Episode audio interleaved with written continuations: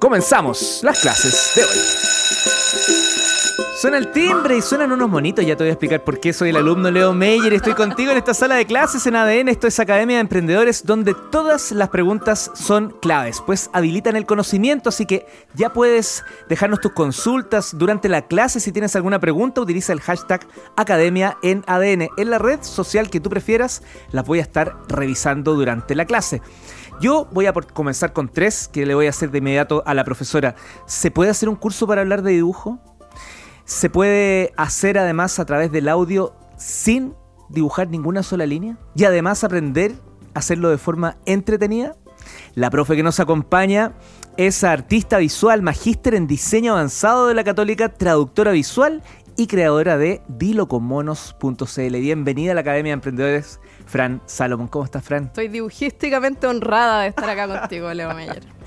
Oye, qué bueno encontrarnos después de, serán siete años desde la última vez que nos vimos en una radio, porque nos encontramos un par de veces y ahí por redes sociales hemos estado conectados. Casi creo que la última vez que nos vimos radialmente fue para hablar de mi libro Mejor Dilo con Monos, pero no estoy del todo segura. Yo tiendo a cambiarme de sangre y, e infusiones varias año a año, así que no recuerdo todas las cosas. Cuéntanos pues, ¿de qué se trata? ¿Por qué? ¿Cuál es el objetivo de este curso que nos traes aquí a la Academia de Emprendedores? El objetivo de este curso, Leo, es eh, encontrar el auxilio espiritual místico necesario para explicar conceptos e ideas complejas de forma simple y amigable, utilizando el dibujo como una herramienta comunicacional para capturar la atención de tus clientes. Oye, pero nos faltan los Leo Meyer. Eh, bueno, yo tengo hartas características de alguien que me costaría mucho, pero si yo hablo bien, con eso me, me defiendo en la vida, ¿por qué ahora necesitaría dibujar? Pues porque el dibujo es una herramienta de comunicación visceral que apela directamente a las emociones y probablemente los que tienen empresas se han dado cuenta de que el texto no funciona y ah. que la gente no lee los chorromil slides de PowerPoint de la presentación y esa, mis preferidas son esas slides llenas de gráficos que dicen, bueno, aquí no se entiende nada de, lo de los gráficos, pero yo les voy a contar ya de qué se trata. Qué increíble, ¿eh? es como una sobreinformación gigante y que compite con muchas, muchas, muchas, totalmente cierto. De todas formas. Oye, em, y uno de los grandes problemas, eh, y aquí ya entrando a, esta primera clase, Fran, que yo al menos enfrento y no sé, está, está Jerry con nosotros, está también Carlos, nos sigue acompañando Daniel, eh, yo soy pésimo para dibujar, eh, Fran, pero malo, malo, malo, así... ¿Cómo te explico? Eh, ¿tengo alguna posibilidad? Estoy empatizando con muchos y muchas auditoras que a lo mejor dicen, no, lo mío lo mío son puros esos monitos con palitos, ¿te acordás que jugar? Ah, los monitos de palo que en otros países se dicen monigotes, palitos. ¿Cómo es Carlos para el dibujo? No, de hecho todavía yo mi dibujo clásico es como cuando tenía cinco años. Una casa, el sol y dos monitos con palitos. Una montaña con suerte. Te sorprendería la, la cantidad de cosas que puedes hacer con ese único dibujo que sabes hacer. Así que lo vamos a estar conversando en otro de los cursos, así que... Cuando no hay talento, entonces sí se puede. Mira, lo más importante que quiero decirte es que esto es una habilidad que se desarrolla y como cualquier otra habilidad requiere de tiempo, paciencia, perseverancia. Déjame ponerte un ejemplo, que es el que yo le pongo a mis estudiantes en los cursos. Imagínate que un día por revelación mística decides que tienes que tener un abdomen marcado y necesitas esto a, a rabiar y te enrolas en el gimnasio y camino al gimnasio vas diciendo, oh, se siente que ya casi están ahí esos abdominales, estoy muy cerca de tenerlo y cuando estás trabajando las máquinas empiezas casi que a asfixiarte, repetición número 3 y sientes que el mundo se está acabando y al lado tuyo está la roca Dwayne Johnson sacándole chispas a su máquina casi que comiendo papas fritas mientras está levantando las pesas. Y tú dices, en verdad esto no es lo mío, soy pésimo para tener abdominales marcados y abandonas. Lo que quiero decir con este ejemplo es que muchas veces lo que creemos de nosotros mismos o de nuestras capacidades son creencias irracionales. Y esas creencias irracionales están fundadas en miedo y a veces en mucha desinformación sobre los otros. Por ejemplo, en el caso de la roca, siempre tengo que poner el ejemplo de la roca porque me encanta. Eh, siempre nos salva de todas las cosas y es mi héroe. Además tenemos un igualito aquí. Ah. A ver, esos músculos, ese abdomen marcado. Lo que, quiero, lo que quiero comentar es que estás comparando muchas veces un punto de un proceso tuyo iniciando una habilidad con el de otro que no sabes cuánto tiempo le tomó, por ejemplo, abstenerse de las papas fritas para ese abdomen marcado, cuántas veces tuvo que ensayar o practicar o lesionarse y repuntar. Entonces es una comparación injusta. Y por eso quiero remarcar que no es que eres pésimo para algo, porque yo podría decir soy pésima, para hacer, un, hacer una cafetería con cosas tan ricas como la de Daniel que estuvo antes acá. Eh, pero es porque no lo he intentado, no, no lo he intentado lo suficiente, entonces hay que ser perseverante. Muy buen consejo, profe.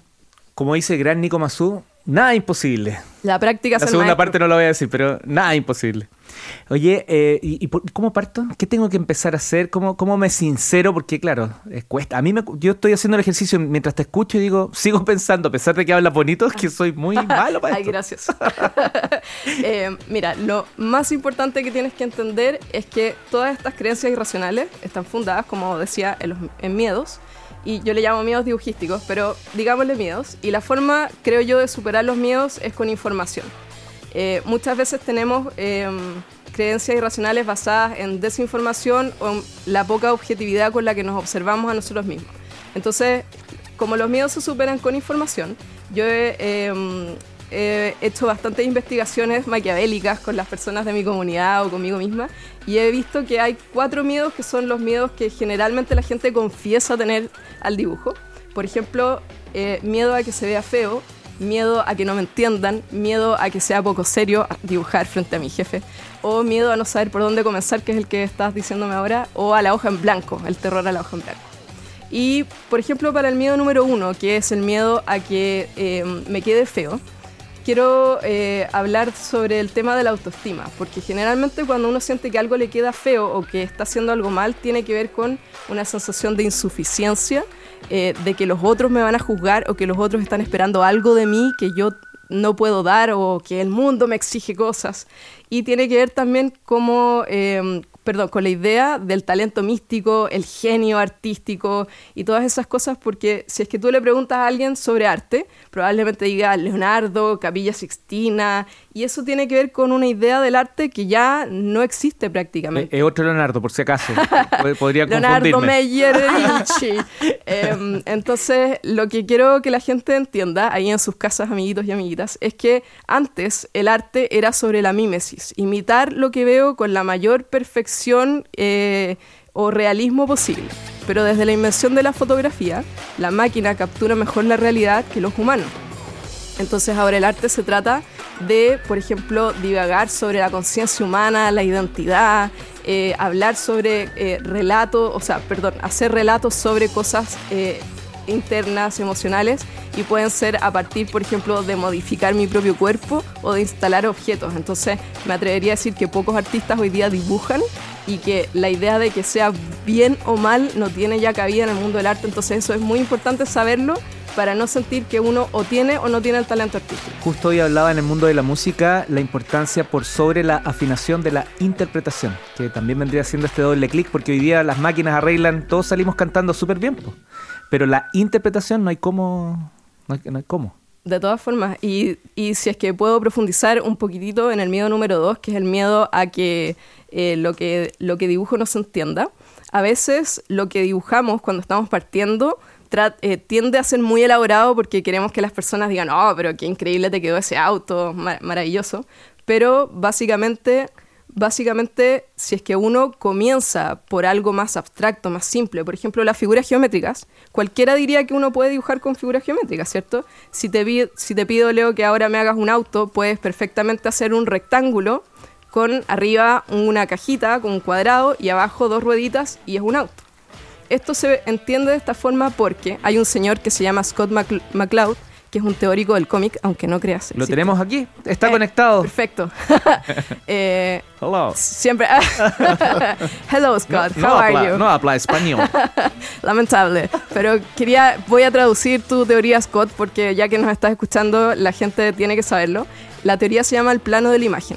Y él dice que el plano de la imagen es un triángulo. Arriba está la abstracción, abajo a la izquierda está la realidad y abajo a la derecha está el sentido. Entonces, mientras más se acerca una imagen, un dibujo a el sentido y a la abstracción, es decir, se aleja del realismo, más universal es. Eso implica que si es que uno hace un auto con cajitas o con figuras geométricas, se entiende la idea universal que hay detrás de este dibujo y por lo tanto comunica de una forma efectiva. Ahora, si es que uno quiere hacer autos mucho más increíbles que ese, ahí está la práctica, queridos amiguitos y amiguitas. Si uno practica, mejora un poquito todos los días y como dicen por ahí, un dibujo al día eh, hace una gran mejoría por usted también dibujístico. Yo creo en el dios del dibujo y si es que uno se encomienda, eh, uno lo logra. Y eso mismo puede ser la invitación para romper con el miedo a la hoja en blanco, que a mí me llamó harto la atención. Eh, el miedo a la hoja en blanco, yo siempre digo que hay que sacarlo como uno saca, por ejemplo, reciclando cosas de los documentos. A veces uno, no sabe, uno quiere escribir algo y no sabe cómo partir. La mejor forma es copiar algo que uno ya escribió y pegarlo en ese documento y empezar a editar y escribir a partir de eso. Nunca partir de nada, porque la nada es eh, asusta. Hay demasiadas posibilidades. Si uno parte con una cajita o un rectángulo ahí en la hoja, lo más probable es que salga algo. Pronto. Me quedó un cuarto punto que no lo has desarrollado. Hoja en blanco. Eh, el miedo a que sea poco serio. Al, que sea poco serio. El medio que sea poco serio lo vamos a profundizar en la siguiente sesión, pero para adelantártelo, tiene que ver con que ¿quién quiere que las presentaciones sean eh, serias? ¿A quién le gusta estar en una presentación donde todo es texto y es leer el PowerPoint? Y yo no tengo nada contra el PowerPoint porque me han dicho que quiero derrocar el mundo del PowerPoint, pero no es así.